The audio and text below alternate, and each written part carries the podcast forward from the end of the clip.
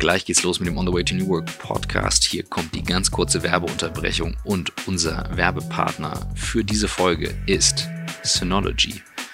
Und jetzt denkt man so, warum Synology im On the Way to New Work Podcast? Okay, Leute, ich habe hier ein Briefing, vergesst es. Warum? Weil ich benutze selbst Synology. Synology ist ein Technologieunternehmen und zwar das Unternehmen macht Hard- und Softwarelösungen im Bereich Netzwerk. Klingt total langweilig, aber ich veröffentliche momentan drei bis vier Videos die Woche. Dann haben wir noch den Podcast. Das heißt, wir haben unfassbar viele Daten. Trotzdem, wer On the Way to New Work kennt, weiß, ich bin hier der Cloud-Hans. Das heißt, ich kümmere mich immer um diese Frage, wo wird was hinkopiert. Was wir haben, ist eine NAS, eine, eine im Prinzip mehrere Festplatten, die man zusammenschaltet von Synology, die hier lokal steht. Dort werden die Daten von unserer Riesenkamera raufgespielt. Synology Backup das innerhalb dieses Netzwerks, innerhalb dieser Festplatten, innerhalb der NAS. Ich kann von verschiedenen Rechnern darauf zugreifen und schneiden und dann kann ich das Ganze, und das ist das wirklich Geile, im Hintergrund bei mir in die G Suite laden, geht aber auch mit Office 365 und habe alle Daten in der Cloud gebackupt und dort auf der NAS zum Schneiden. Das ist das, was sie halt machen. Und wir haben immer mal wieder Themen gehabt, weil wir was neu aufgesetzt haben. Die haben einen wirklich guten Service, auf den wir uns verlassen, einen sehr guten Support, gerade wenn es auch um Wiederherstellung geht und so weiter. Läuft alles ohne Lizenzen und Gebühren, weil man eben die Sachen kauft, einrichtet, laufen lässt und dran schließt. Klar, ihr zahlt natürlich mit G Suite und so, aber darum geht es ja nicht im Kern. Also, ihr bekommt unter der E-Mail-Adresse newwork at synology S-Y-N-O-L-O-G Y, synology.com, newwork at synology.com. Individuelle persönliche Beratung für euer Unternehmen. Wirklich großartig, wirklich cool, wenn man es an die Cloud anschließen kann. Das ist jetzt mein ganz eigener Pitch hier für unseren Werbepartner. Jetzt viel Spaß mit der neuen Folge.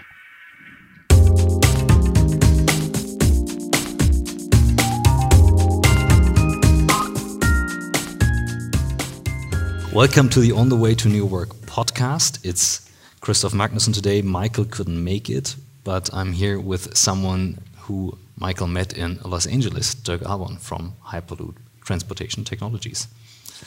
Thanks for uh, being here. You just had a speech. We sit in the Audi Max of the University of St. Gallen and uh, try to um, try to uh, fake that it's just the two of us having a podcast. It's not. There are you some. should have gotten a better couch to start with. So there are some people in the background listening to that, but that's perfectly fine.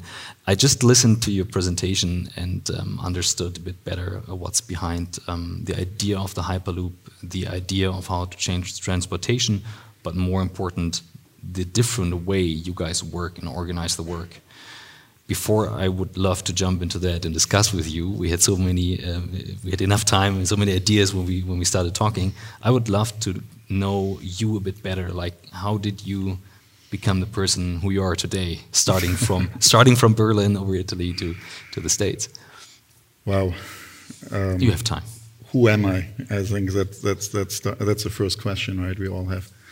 Um, I mean, I wasn't as lucky to go to university. I grew up in Berlin. Just um, I just did what's called Realschule, right? So even though I was on a gymnasium before, but I actually decided I needed to work, and uh, so I made the bright decision to go into banking. Finished that a little bit early because I needed money, and um, I don't know.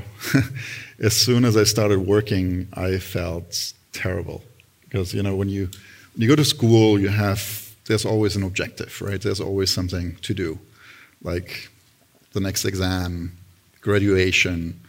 But once you start working, that's it.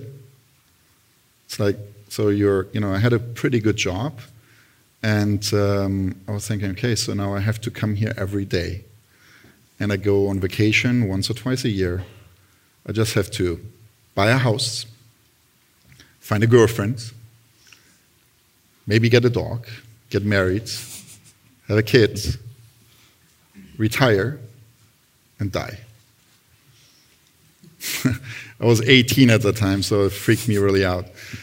And um, so I came home one day, and you know they they throw these newspapers for free into the letterbox, and um, you know there wasn't like an announcement in there that said, "Looking for sales agents in Italy, even without language skills." so I called, and uh, basically, well, they said, "Well, just come here and try it out." So I took all my vacation, um, went down in a train, and stayed. And basically, I was selling cleaning products door to door commercially, so for bars, restaurants, and um, you know, it was an interesting experience because uh, I definitely learned how to sell. I also learned that I could only sell something I really believe in. Um, I really enjoyed being in Italy. It was uh, really interesting to have this mix from this German mentality over to the Italian one. Um, so I then, well, I came back to Germany, but with intent to going back to Italy uh, for good. And they had, it was just the beginning of the European Union, right? So they had these, this program called European Year for Young People. And it allowed you to have to do a, I think it's called a stage, right? Um, and uh, learn Italian. I didn't need to learn Italian anymore. I knew enough for enough more than I would have learned in those courses. But I thought, well, a stage might be a good way to go down there. And um, so I had to work for free for like a year in a company. So I went to this company and said, okay, look, uh, my intention is to stay here. So I'm going to come, I'm going to work for a year, but you're going to hire me afterwards. And they said, yeah, of course. And I said, okay, but you're going to not pay me like an Italian. Because at that time it was like a thousand, well, like 500 or 600 euros probably was the equivalent that you would get to work in Italy. I was like, I can get that in Germany without working. So, you know, I come, I work, I work well. If I work well, you're going to hire me and you're going to pay me. They said, yeah, of course. So I started working in the export department, and uh, before the year was over, I actually had an offer for another, from another company. They wanted me turns out that they weren't very serious, so they wanted me to, I don't know, it was just their business waste, what didn't really work with how the way that I work. So I decided to quit, and now I was in Italy without knowing where to go. And um, I had like a magazine in, in my car, and uh, I was selling chimney flues at that time, right? So export manager for chimney flues. And um, there was one company in Milan. I'm from Berlin. I wanted to be in a bigger city. So I called them and I was like, hey, um, do you guys have an export manager? I said, no. Do you want one?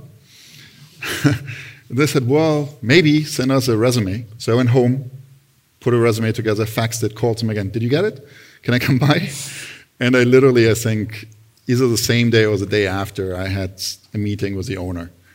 And um, they hired me as a consultant. So I started working for them, and then from there, started to do my own companies in alternative energy, pellet stoves, fireplaces, solar. Um, did quite well in Italy, and then, you know, met uh, my ex-wife. You know, we, in when I was in America um, for for work actually, and vacation, and uh, we became pregnant so I had to decide if I, like, she didn't want to come to Europe. I wanted to, you know, I had my companies here, but at the end I wanted to give it a try. So I gave my companies over to my partners, left thinking that I would go there with quite enough money, because I had just bought a building basically, which was worth, I think at that time, something like 1.4 million euros and I still had to pay 600 or something like that. So I thought, well, almost a million, I can live okay. Well, it was 2008. so the commercial real estate completely tanked. I kept the building as long as I could. Uh, it cost me 15,000 euros a month. So I literally, like at one point, I was like, I can't pay this anymore. Um, the bank took it. I went to America with 20,000 euros. Spent that within two months, by the way.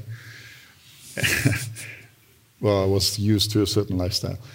And, um, well, and then basically was there without any money with a newborn baby and, uh, you know, didn't, my ex-wife, we didn't really know each other well enough, right? Because we only had vacation together, if you want so.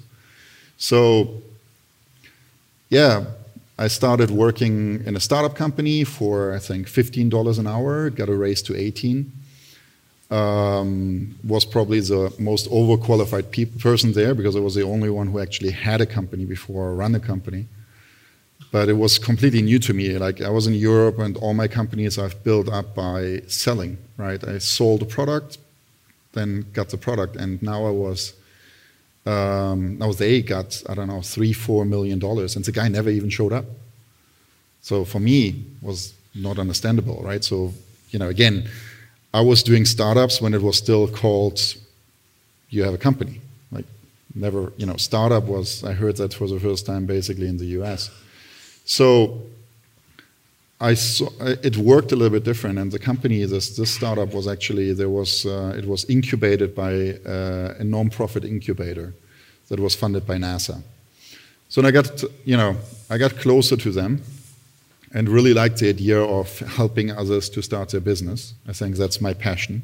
My passion is really making others entrepreneurs, which is kind of also shown in our model, right? Because basically you have all these, you know, 25% entrepreneurs, mm. if you want so, that they put in 10 hours a week um, to try out to be entrepreneurs. Um, so I really, I, I, really was interested in that, and um, but of course, you know, the, the startup had some trouble, so they put me part time, etc. So I started working as a waiter. At one time, I was working as a waiter in an Italian restaurant, as a manager in a sushi restaurant, and in the startup company, basically part time. And in the evening, I was doing my own thing. So there was not really a lot of time left. Um, that got a little bit better later. I, um, I started working for an Italian company as uh, responsible for the US market, and then, but I, I still kept connection with the startup incubator, and I was helping them, and they had a lot of trouble. So I was thinking about how could we help entrepreneurs to build their companies without really necessarily needing money. I, if there's one thing that I hate, is it's fundraising. So, um, you know, I always loved open source. And while I was working on my own uh, company, I used a lot of um, outsourcing, right? So there were a couple of websites where you could hire someone for a couple of dollars on the other part of the globe, and they would help you. So I took all of these, some of the methodologies, and I came up with this new model, right? And um, this crowd-powered model where basically, you know, people can join and they work in exchange for stock options, but they're decentralized, distributed in some other uh, other places around the world. Well, you know, and then we built a, a website basically in beta, and it's really not so much about the website because I think the website sucks, by the way. Uh, always did. Actually, it was beautiful when we launched, but as soon as we launched, we realized that the people that were going on the website wanted to do completely different things, so we had to break it. And later I realized that it's not about the website, it's really more methodology. So sometimes people call me and they're like, I want to use, I want to use you guys, I want to, like, no, it's, you can use whatever you want, you just need to follow the methodology and just be open and talk to people. And if someone, if you explain someone your idea and they say, oh, wow, that's amazing, the next thing you have to say is just like, why don't you join me? Why don't you help me? And that already works. So yeah, so basically that's how the model started, and then as we launched in beta, um, literally I think a couple of days later, I heard on the radio Elon presenting the Hyperloop, and I said, well, wait a second, this could be interesting. And we had some relationships with SpaceX. Mm-hmm. So one of my co-founders, who died later in an in an accident, was actually um, was the director of IP management for the Aerospace Corp, which is a big research institute in the US. And um, he was at SpaceX and he was talking to the president, Gwynne Shotwell, and uh, about some technology licensing. And then he said, Well, you know, we have this website. You guys were talking about the Hyperloop. Is it okay if we put it on the website? And I said, Yeah, blast it out. and so we did. That's kind of uh, you know so that's how we got there. Mm-hmm. Now I don't know. I don't think that any of it has to do really with myself. I think that we are like Hyperloop today is where it is because of all of these people, right, that are investing their knowledge and their time. And um, it really started kind of like, you know, we, start, we were able to start a movement. So we were able to prove the model, which is really exciting. That's, uh, that's what I just learned earlier today. And thank you for sharing the whole story because it always helps to understand, like, okay, what are the different things that you experience in your life, the ups, I the downs. you could just cut like, it in the. No, no, no, no, no. There is no cut here. That's the one take. I never do two takes. So, um, but what I'm interested in, even more than the Hyperloop technology itself, which is crazy. You just presented it, what you guys are planning, and we jump into that. But how you organize that, because you are way more people than a usual company can actually bring in, and it's a completely different model than hiring people and giving them a paycheck. So you sell the idea, and they work for you for a stock option. But like, can you explain a bit more how the model works and how and how you organize the work? So first of all, it's not much different than any other startup company, right? So if you think about it, when you start a startup company, people are coming together, they follow an idea, they work in exchange for participation in the company. If it goes bad, they don't get anything, right? Um, so, you know, it's the same, it's kind of like the same approach. That mixed with some of the methodology from open source, where basically you use platforms, you throw things out that people can do with little effort, um, where you use a little bit the crowd, you use these teams. Um, that's really the model at the end. I think, you know, the the one thing that was that I realized and I and I thought is genius about the model is really that you know it's easy to change the world if you're a billionaire, right? If you're a Jeff Bezos, if you're an Elon Musk, changing the world. I mean, you know, here's a hundred million. Let's just try this. But if you're a guy who works as a waiter, right, and uh, maybe manages a sushi restaurant on the side and is trying to do something, how do you do that? Or if you're a student, and um, yeah, I mean, this model really helps. I sometimes I go to talk to kids in elementary schools in LA, right, and um, it just, it's just something that remained mm-hmm. impressed with me, so that's why I'm talking about it. So they don't, I mean, entrepreneurs today, today are rock stars. I mean, I did, I did a presentation yesterday, I think there were a thousand people in the audience. And uh, I have friends that are literally rock stars, they have less audience than, than I have sometimes. So, and that's a great thing right? But there's still a certain portion of, uh, of, uh, of the population that don't know what an entrepreneur is. So I asked these kids, do you know what an entrepreneur is? And they had no idea. I asked them, what do you want to be when you grow up? They were like, I want to be a dancer. I want to be a basketball player. I want, you know, a couple of Hispanic kids were like soccer player. Um, but nobody said entrepreneur. So when I said, do you know what an entrepreneur is? They said, no, no idea. I mean, they're only example of an entrepreneur is a drug dealer on the corner, right? That's literally no. But you're laughing, but they have they have a lot of entrepreneurial um, skills, right? Distribution network, marketing. I mean, you know, yeah. it's it's actually quite quite a lot. But um, so I was my way of explaining them was like, well, you know, an entrepreneur is someone who solves a problem that he sees, and then I was asking them, what are what problems do you guys find? Uh, no, what, what do you find? What would you like to solve? And uh, in a couple of classes, like a couple of kids were like, and these were, I mean, I think they were like seven years old up to 10. And a bunch of them were like world hunger. Like in each class, there was like, I want to solve world hunger. And I said, well, actually, you see, I actually believe that entrepreneurship is the answer to all of the all of these things, right? If you can solve, in my opinion, world hunger, probably more easily through entrepreneurship than through charity. And uh, when I heard them at the at the third one, I was like, look, pretty easy. There's another three kids over there that want to solve world hunger as well. So you guys just come together, you form a company, and you try to figure out how to solve world hunger, right? Um, I mean, that's what an entrepreneur does, and that's by by finding people that have the same passion. You don't need money. Like when I talk to entrepreneurs during my time at the incubator they're always like, I need to raise $50,000. I need to raise $100,000. When I was asking them, what do you need the money for? It was always like, well, I need to build an app. I need to build an algorithm. That's like the normal answer you get. Well, you don't need $50,000. You need a programmer. So, you know, if you find someone that is passionate about this and he has the skills, he has his knowledge, problem solved.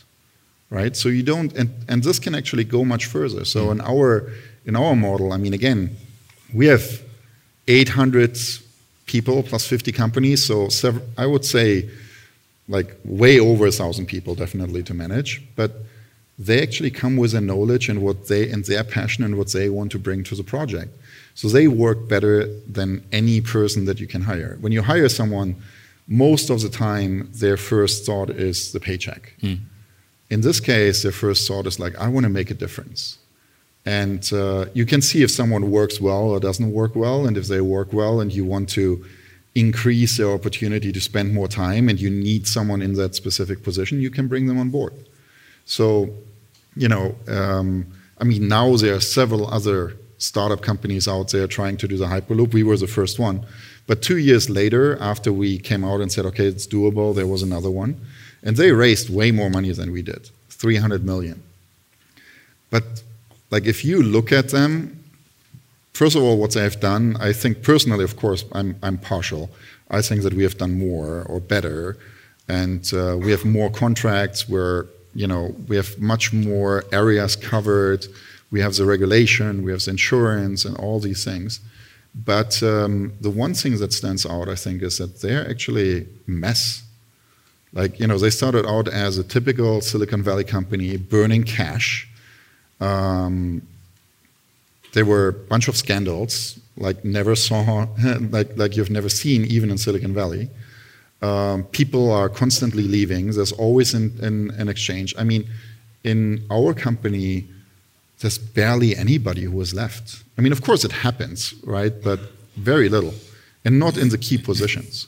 So that's really the difference. And it's, I mean, it's five years, right? So a lot, some people have been there for three, four years now. That's all, I mean, for today's standard, that's already a long time. And in a startup company, it's even longer. So, but that shows you really how much the passion makes a difference. I, am an entrepreneur for a while, like 20 years, if you count in from school time, and definitely after leaving here from from university. And um, when you shared that earlier with me, I'm like, well, you just showed me a completely different perspective on looking onto entrepreneurship because what one of the idea from new work is the question of what do you really really want to do? What do you really really want to mm-hmm. do in your life? And what you're doing is you're hiring people who actually put so much effort into you say like part-time job or full-time job or even like say i buy in and i work for certain hours. So they really really want to do that obviously. So my question is, and and I really have to think through that because we have to make some changes to our company. That's for sure. Um, maybe even the university has to rethink some of the ideas here. But I've been studying here. I can say that, and it's a good university. Um, how, how important is, of course, the idea and the concept of the hyperloop, and then also the vision that you bring in with all the experience, all the package, all the passion behind it, because you you share that as it's normal and say like every company should work like that. That's and it sounds easy and simple, and I guess it's not. How important is the idea, the vision, that stuff behind it? I mean, look, this is the first company really that's working this way. So believe me, I've, I mean, because it's my concept, right? I was able to stick to it, but it was hard you know, especially when you raise a lot of money because investors come and they're like, okay, I'm going to write you a $5 million check, but this crowd saying, take this away. Yeah, it was nice so far, but let's become serious. Because because now you have money in the bank. And you know, the answer there is, well, we are serious, and this is really what makes us successful. And at the beginning, I mean, even the media, right? The media writes, oh, they have volunteers. Eh, it's not, I mean, yes and no. Like, they're not volunteers, they're professionals. Mm. Like, it's not a bunch of guys in a chat room. These are actually, I mean, we have there might be five experts when it comes to um, magnetic levitation in the US, and I think four are with us, right? So, I mean, these there are people that are that have PhDs, that they're, they're maybe retired, but you know, they have a an immense, uh, like an enormous amount of knowledge that they can bring in and they can share with guys that just come out of university. So the value that we're having, the low cash burn, the opportunity to innovate. Because I have people that come and they're like, hey, I'm an expert in artificial intelligence, or I'm an expert in blockchain, and I think that you should do this, this, this. We listen to it. If we like it, we're like, okay, how about we build a team and you try? Right? So, even so, of course, the stock options have a value, and especially as investors want that we are using them well you're not, you know, you're, you're not limited in terms of your resources because the way that it works is you're giving out more stock options, but people are bringing value. So as long as you're making sure that there's a value creation, the value continues to rise. And um, so you have unlimited resources. I actually believe that we could have built or done everything without any cash. But um, you know, of course, once you have competitors and uh, you have you have the need of going for investors, etc. Things change a little bit, um, and maybe I'm a little bit too, I don't know how, how you how you call that, but um, too naive, I guess, right? To um, I've, because I've always said we don't need money, we need brains. So, and I hear a lot of the times from the guys behind me and my management team, no, no, we also need money. so but in real, I think the real value are the brains. I mean, we are probably, probably the largest innovation effort in mobility that exists. And um, it's not, again, it's not so much about me, like it's a structure, the structure that lives by itself. You're an entrepreneur. I've been an entrepreneur my whole life. And uh, the analogy that I always give is, you know, every, like, I was always feeling like I was pulling this wagon. Mm. And I had my employees that were on the wagon because they're, I have the responsibility, but I needed to pull. I was the one who had to make sure we move forward. And every time I would hire someone, this wagon would get heavier, right? There was a point where, I don't know, I mean, you have all these responsibilities for these families, right? So you need to make sure that your company is doing well. Well, this is the first time that I feel that people are actually pushing so, you know, like every entrepreneur, I have ups and downs. I mean, that's kind of part of the life. Um, you have really high highs and really low lows. It's normal. But, you know, when I have a low, there's people pushing behind me and it's just moving. It's moving by itself. It's not about me. And uh, it's amazing to be a CEO of a company and knowing that even if tomorrow there's no money in the bank, it doesn't mean that the company is, or is mm. over. It still continues. So and that changes a lot of things. It's it sounds like, and um, what I was thinking of is, do you need some big goal like changing the way transportation works, or does it work with other ideas as well? But um, I also want to like dive into the transportation part, but uh, the, the, I have a lot of questions so, about it. Also, how it works, but let's let's first start. I tried it with other things as well. I mean, of course, you know, it's the first thing people say. Well, of course, this works. Elon Musk and well, we actually, I mean, on one hand, yes, it was a, definitely an advantage because you get maybe you can use a little bit of the PR power. On the other hand, mm. it's a downside, right? Mm. Because you're also always in the shadow. And everyone connects Hyperloop to Elon Musk. Exactly, which, which to be honest with you, he has nothing to do with yeah. anything that has happened really over the last, um, you know, five years. I mean, sometimes he has supported the community with the SpaceX competition, but maybe that's more a hiring tool for SpaceX, and mm maybe it's a way also to stay in the media. But I mean, it's uh, it's it's been literally us, the other companies that have pushed this forward, and um, but it was it was definitely an advantage. But on the other hand, can also be uh, it has a negative side. So when it comes to other ideas, I mean, I've tried it and I've done it myself. I mean, I have some other efforts that I'm helping or in, or supporting, and we're using the same model. Everything I do uses this model, and it works.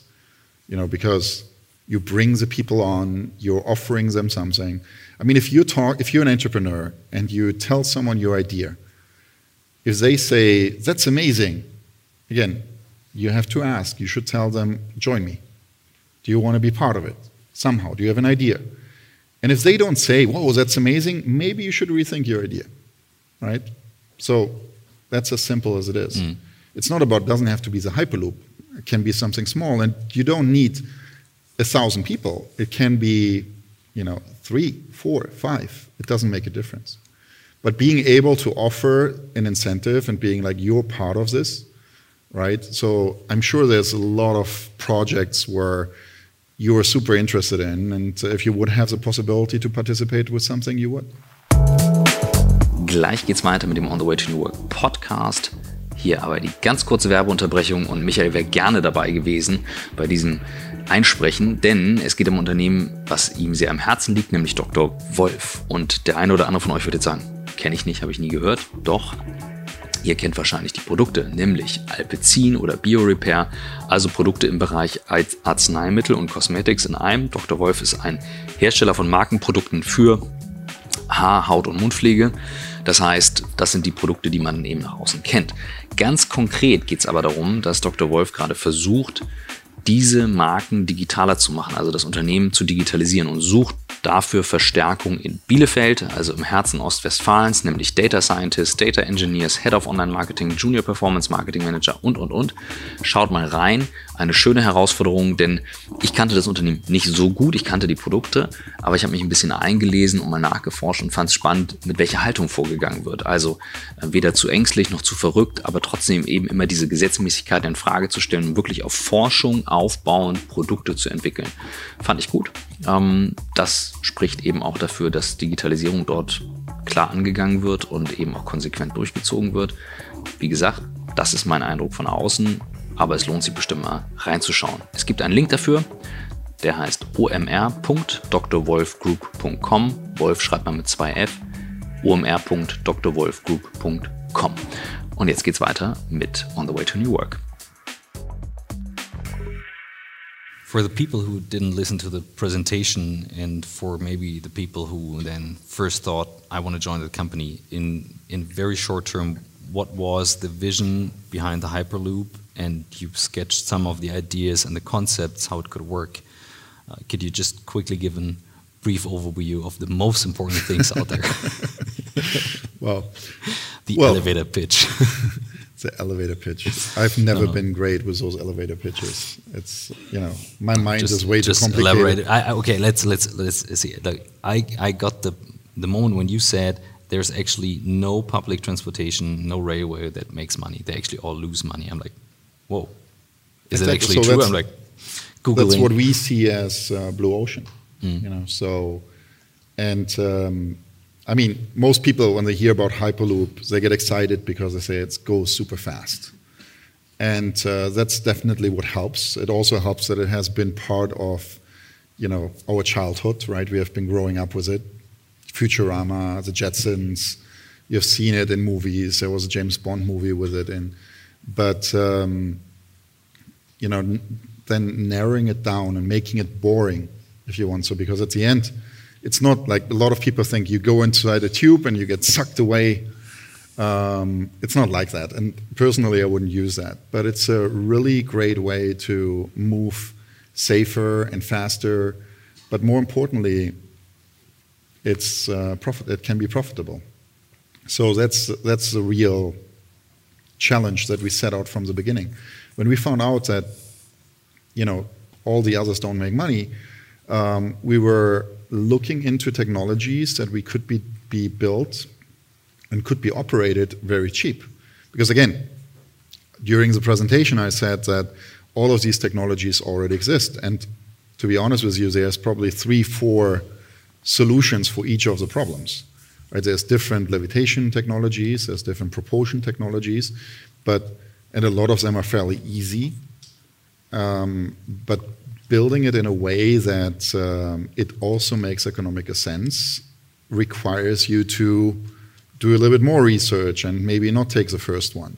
So a lot of the times, even these tests that you see from the Hyperloop, where it's like, oh, it goes, oh, we achieved, I don't know, four or 500 miles an hour. That's nothing impressive because you don't want to use it that way anyways. Like if you're accelerating on a mile really, really fast, do you want to sit in that? No. It's about having a steady acceleration, you're getting to a top speed. That's kind of like the result of the technologies that you're using. But the main achievement is to make it so that your operational costs are very low. And, um, you know, of course, that's very boring for a lot of people. So, you know, saying that you're from Zurich to Berlin in 40 minutes is a little bit more exciting.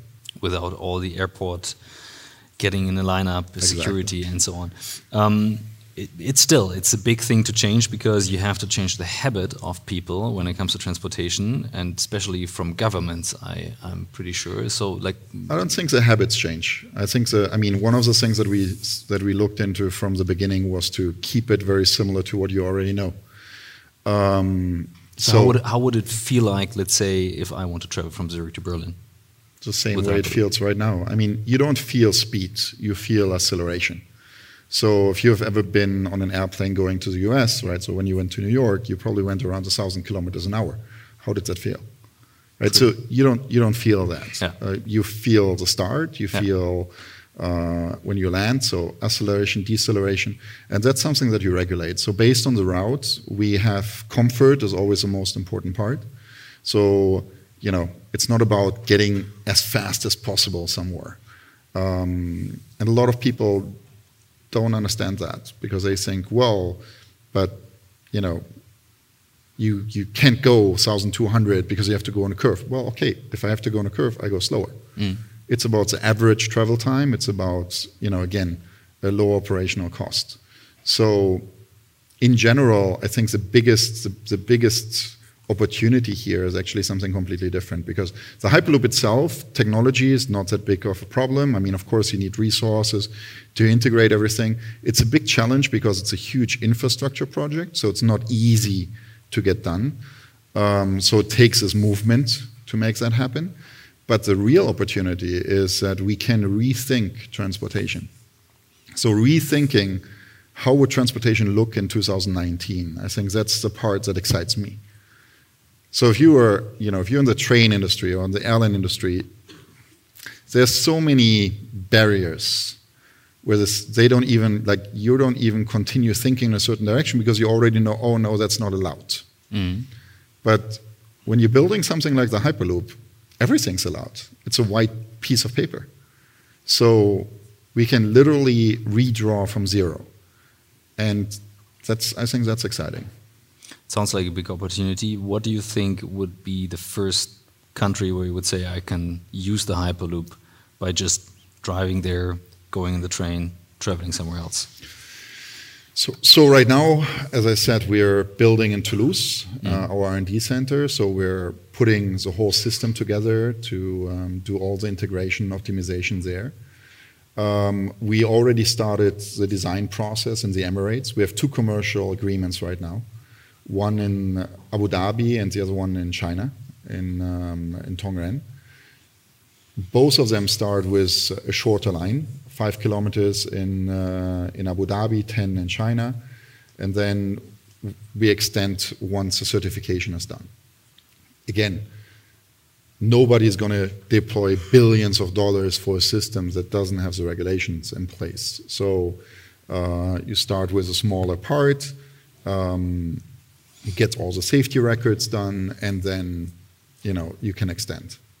And the idea you also sketch that is to make money beyond the ticket, let's say using the travel time, so the time people spend in the Hyperloop for marketing, for example. Yeah. So personally, I believe that this time can be used much better. So I spend a lot of time inside a plane. But I'm six, I was 16 hours the other day on a plane. And, um, you know, you're inside these cars for hours. Mm. And um, the time is not well used.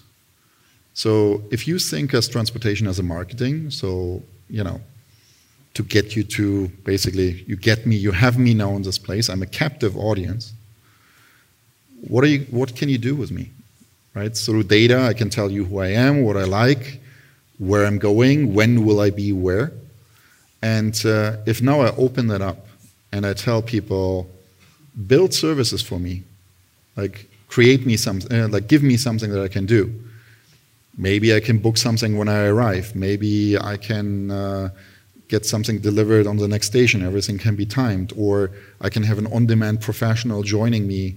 You know, I mean, believe me, if there would be a masseuse on those flights, I would get quite a lot of massages. but, you know, there's none. They're not trying mm. to entertain me by making money.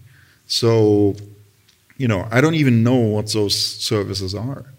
Like, all I know, I mean, there's the obvious ones, right? Virtual doctor visits or even physical doctor visits. Maybe you can get your nails done. I mean, there's, but I believe that the moment you're opening it up to, um, you know, the general public, and now they have access to those customers, they are able to come up with completely new kinds of services um, that you haven't thought of. I mean, you know, if you come back from an international flight, maybe you don't pick up your luggage because someone else picks it up for you, dry cleans it, and brings it to you the next day, right? So there are all these po uh, possibilities that we're not using today and that can actually save us time once we get home. This is like to me, there are so many problems you take or challenges you take at the same time, and and the technology itself, building it, the infrastructure so bringing together all these partner companies and all these people, can you give a little bit of background? How do you actually organize it? Even tool-wise, you mentioned earlier in the talk you, you have self-developed tools. How do you collaborate with all these people at the same time? Well, um, it's a challenge, of I course. I can imagine. And uh, one one good thing at the beginning was that, of course, one thing we're not missing is manpower Yeah. right? So you could find people that can do certain tasks because it's quite uh, used to be quite laborious, and uh, after like or still slowly we're integrating tools that take away uh, certain tasks that we have to do. But in general, the way that it works is that people and companies are getting stock options for each hour they work. Uh, there's different tiers, so based on qualification, but it's kind of like a salary. So of course, someone who just comes out of the university doesn't make the same money as someone who has been a PhD in magnetics for 30 years. Um, but it's really not so much about it. And I also believe that the people are not necessarily motivated, at least at the beginning, by the stock options. Of course, once you're mm. making progress and you're raising money and there's value um, they are getting interested, right? So because of course now they have amassed a certain amount of value, and there's quite a few millionaires actually in the company, so people that have been working with us from the beginning, and at least now on paper, based on the company valuation mm. and the stock options that they got, actually, you know, have reached over a million and worse. Um, but it's not. It's not for them. It's not about that. We uh, so they're getting for each hour a certain amount of stock options. They're normally organized in teams, um, somewhere between from two to seven. Somehow there's like a limit. If you have more than seven, people don't communicate well anymore. At the beginning, I actually thought, well, there's a problem. Let's throw as many engineers mm. on it as possible. That doesn't work. So it's much better to have smaller teams and maybe have them work on the same problem even without knowing that they are competing or existing, um, rather than having a lot of people. They so inside these teams they normally have one leader, um, and we tried a lot of things out there as well. So sometimes this leader developed, sometimes we had to nominate him, right, or put him inside because, and that's still a challenge, like figuring out what makes a team successful. Like, um, because some teams work amazingly and others, eh, not that great. Um, and it's part of the self motivation. And I mean, if you have really good people, they work well if they're far away or if they're mm. close. Mm. It doesn't make a difference. But um, you know, putting together the right team with the right characteristics, that's still it's it's exciting to f- try to figure that one out. And you're quite spread out. I mean, you're. I mean, yeah, they're anywhere, right? So, different time zones, uh, uh, different countries, different languages, mm-hmm. different cultures. So it's quite quite funny. And the the thing that actually excites me the most is when they meet. Because sometimes you have people that have been working together for two years, right? They've never seen each other and now you bring them together and it's like they're best buddies forever. It's it's amazing because they know each other mm. for so long. There's quite a bond. It's uh, it's really incredible. Um, sometimes you know there's even a need to meet physically. I think it's a good thing to meet physically but uh, it's not always necessary. So you know you can get quite far with a distributed team. And to be honest with you as an example, if you can, if you're able to work with the best designer, even so he's in Japan, mm. rather than with a mediocre one that lives around the corner, it makes a difference. How how do you personally keep an overview of like what is happening? I don't. I mean, I like that idea. well, first of all, I'm you know the the way it's impossible when you do a, when you're building a structure like ours and it's so big. Mm -hmm to that you want to be involved in everything as an error, right? So if you want to scale, you need to delegate. So there's an operation team, and so there's a little bit of a hierarchy. We try to keep it fairly flat, but uh, there are teams that are meant to make sure that those teams are that they're reaching their um, their deadlines.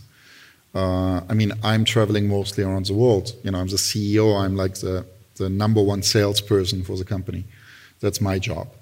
And so I meet, I'm the one who meets with Putin or with Erdogan or with Merkel or whoever they put in, they put in front of me. And, um, you know, or I'm doing these things, right? Just spreading the, word, the word and uh, um, maybe putting together some strategic alliances or talking to investors.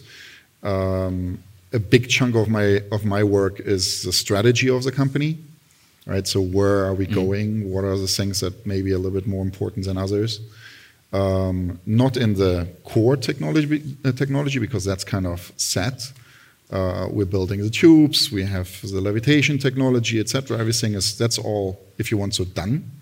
So it's more about I'm I'm like the one I'm like the person that's two three years out. Mm. What comes after, or the passenger experience. These kind of things are more what I spend my time on.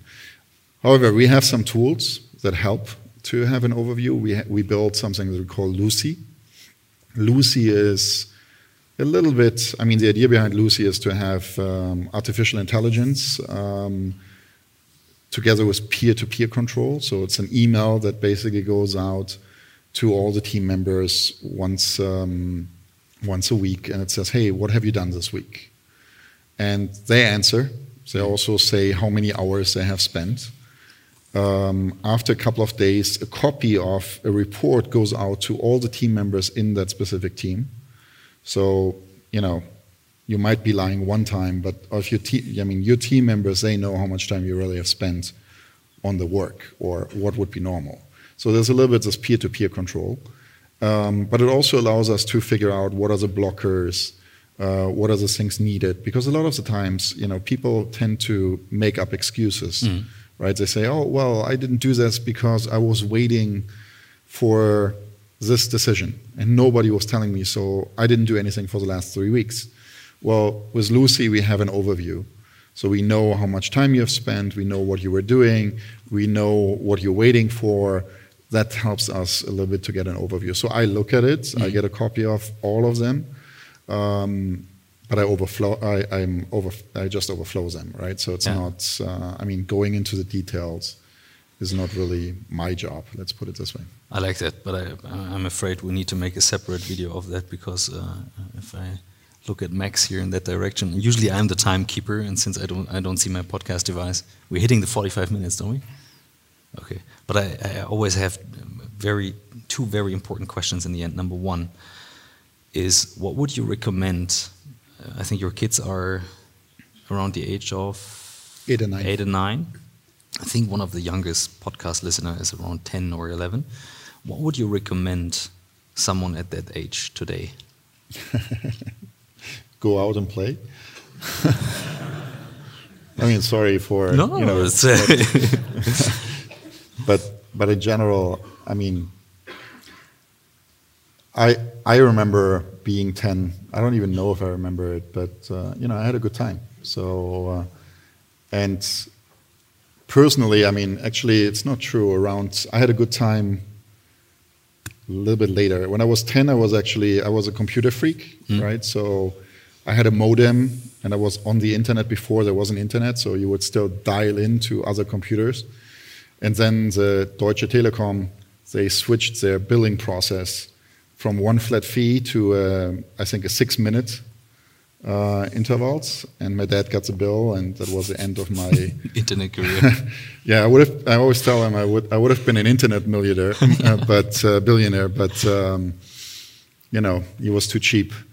So um, he cut the phone line that I had laid into my room, and I went out and played basketball and you know had fun, which worked out well as well. So it's not um, you know I think it's it's it's great to follow your interests to learn things, but uh, being out there and uh, making your experiences in the world, sometimes putting the phone away or the iPod or the iPad, is probably it's it's what I'm trying with my kids at least. And do you read? Do you get inspiration from reading? Actually, I, I mean, I don't read. Um, I listen, and I used to read quite a lot, but I don't have the time anymore that much. Um, so it's much easier for me to do audiobooks. Mm -hmm. But I do quite a lot of that, yeah, actually. And um, you get a lot of inspiration. I mean, it's amazing, right? So there's someone who has been working 40 years or like has experiences of a whole lifetime and uh, you can just take all of their experience in a couple of hours in a book so i think that's it's it's it's i mean it really opens up i listen to a lot of ted uh, talks mm. or there's uh, actually on spotify there's um, there's a podcast i don't know what but there's a podcast about ted talks so mm-hmm. ted, TED, uh, the ted radio hour so I listen a lot to that. I think that's uh, super interesting as well, and gives you a lot of new perspectives. What are some of like? Give me three books that you that you can recommend listening to. well, give me the directions. So it can be anything. Like uh, that's what I usually ask people, and uh, you can imagine, like from 110 uh, podcasts we did, it's like completely diverse. Okay, so well, one of them actually see this the marker, right? So, and it's the first time probably in 10 years that I, that I bought a real book and a marker. And uh, it's a book that I listen to, and mm-hmm. I, I, think it's amazing. It's called The Courage to be Disliked. And uh, it's not a business book, it's, uh, it's a philosophy, psychology book. I don't know, have you ever heard of it? Not no? yet. Do you know who Adler is? The psychologist Adler? Not, not top of my mind, no. Well, it's so it's Adlerian psychology mixed with mm-hmm. Greek philosophy, and it gives you a lot of perspective on life, and um, you know, it's it's a it's a very interesting book. You should definitely read it. I know what I will order right now after I mean, the podcast. It's it's really amazing. Others, I mean, more mostly I read business books, mm-hmm. so this one is a little bit different, but um, it it it shows you like it talks about the meaning of life, mm-hmm. um, the possibility of change, and you know how we how we use things that happen to us and how you can you know. So it's a really interesting book. It's uh, translated from I think Japanese uh, over. Adler, of course, was an Austrian psychologist, but uh, it's an exciting book. Another one, I mean, my my top ones in the business world, besides biographies that I always like. Mm and I like biographies because when you read them, you realize that those people are just like you, right? So, and we all, I mean, basically, we all don't have a clue. You're just somehow in this position, and now you got to run. and keep going. yeah, I mean, you know, you're you're here, and have you ever heard of um, the imposter syndrome? Yeah. Have you that problem? Do you have that problem? I, am not sure. No. I'm not a psychologist. well, no. I mean, the imposter syndrome basically is like basically everybody, right? Everybody that's on stage is like, well, I hope they don't find out that I'm just normal, and, I shouldn't even I be had, like, I, you know. I realized that from YouTube videos. You make a video and then you think like, well, that's what I always do, and it's nothing crazy. Yeah, I mean, I Will get someone find out? I get these things where people like journalists come to me and they're like, "So, you made it, right? So, can you tell us?" I'm like, "I didn't know that I made it, but okay." you know, you just have. Yeah. I mean, you you try, but uh, and especially like in our case, it's really not so much about me. I'm the lucky one that can sit here, but it's more about the whole Mm-hmm. effort. I mean, I wouldn't be anything about without all the other people. But uh, so biographies, I think, help you to realize that Steve Jobs was just a normal Normal. guy, and maybe even not the nicest one, right? That um, that Jeff Bezos really, and a lot of things didn't have really a clue, but got lucky with some, and others were the right intent. I mean, so that's why I like biographies. Then there are things like um, what was the name? I should pull out my phone right now, but um, well, um, Contagious. Have you ever heard of Contagious? Contagious, I think, is a really great book. It's about why things catch on and what makes them viral. So the psychology behind. I, I actually like psychology quite a lot. That's what I figured by now. Yeah. well, That's you know, good recommendations. It's uh, also I also didn't have the, the TED Talk list uh, at top of my mind uh, that they have a podcast way to listen to a TED Talk. So It's pretty amazing. So, you know, I think psychology is understanding why we do things and how we do them. And uh, I've other another one is the like switch. So apparently I'm not likable, so I have a problem with that. Um, so trying to be like understanding how that works, right? So um, communicating with other people is, I think, very important as well, and understanding how they work and how you can use different approaches, I think, is very important as well. thank you so much for the time and for these insights. Pitch anything is another one. Bit okay. we can continue with it, Liz. I definitely liked that uh, conversation with you, and it gave me a completely different perspective on on the whole idea. So thanks a lot for uh, being in the podcast. Well, thank you for having me.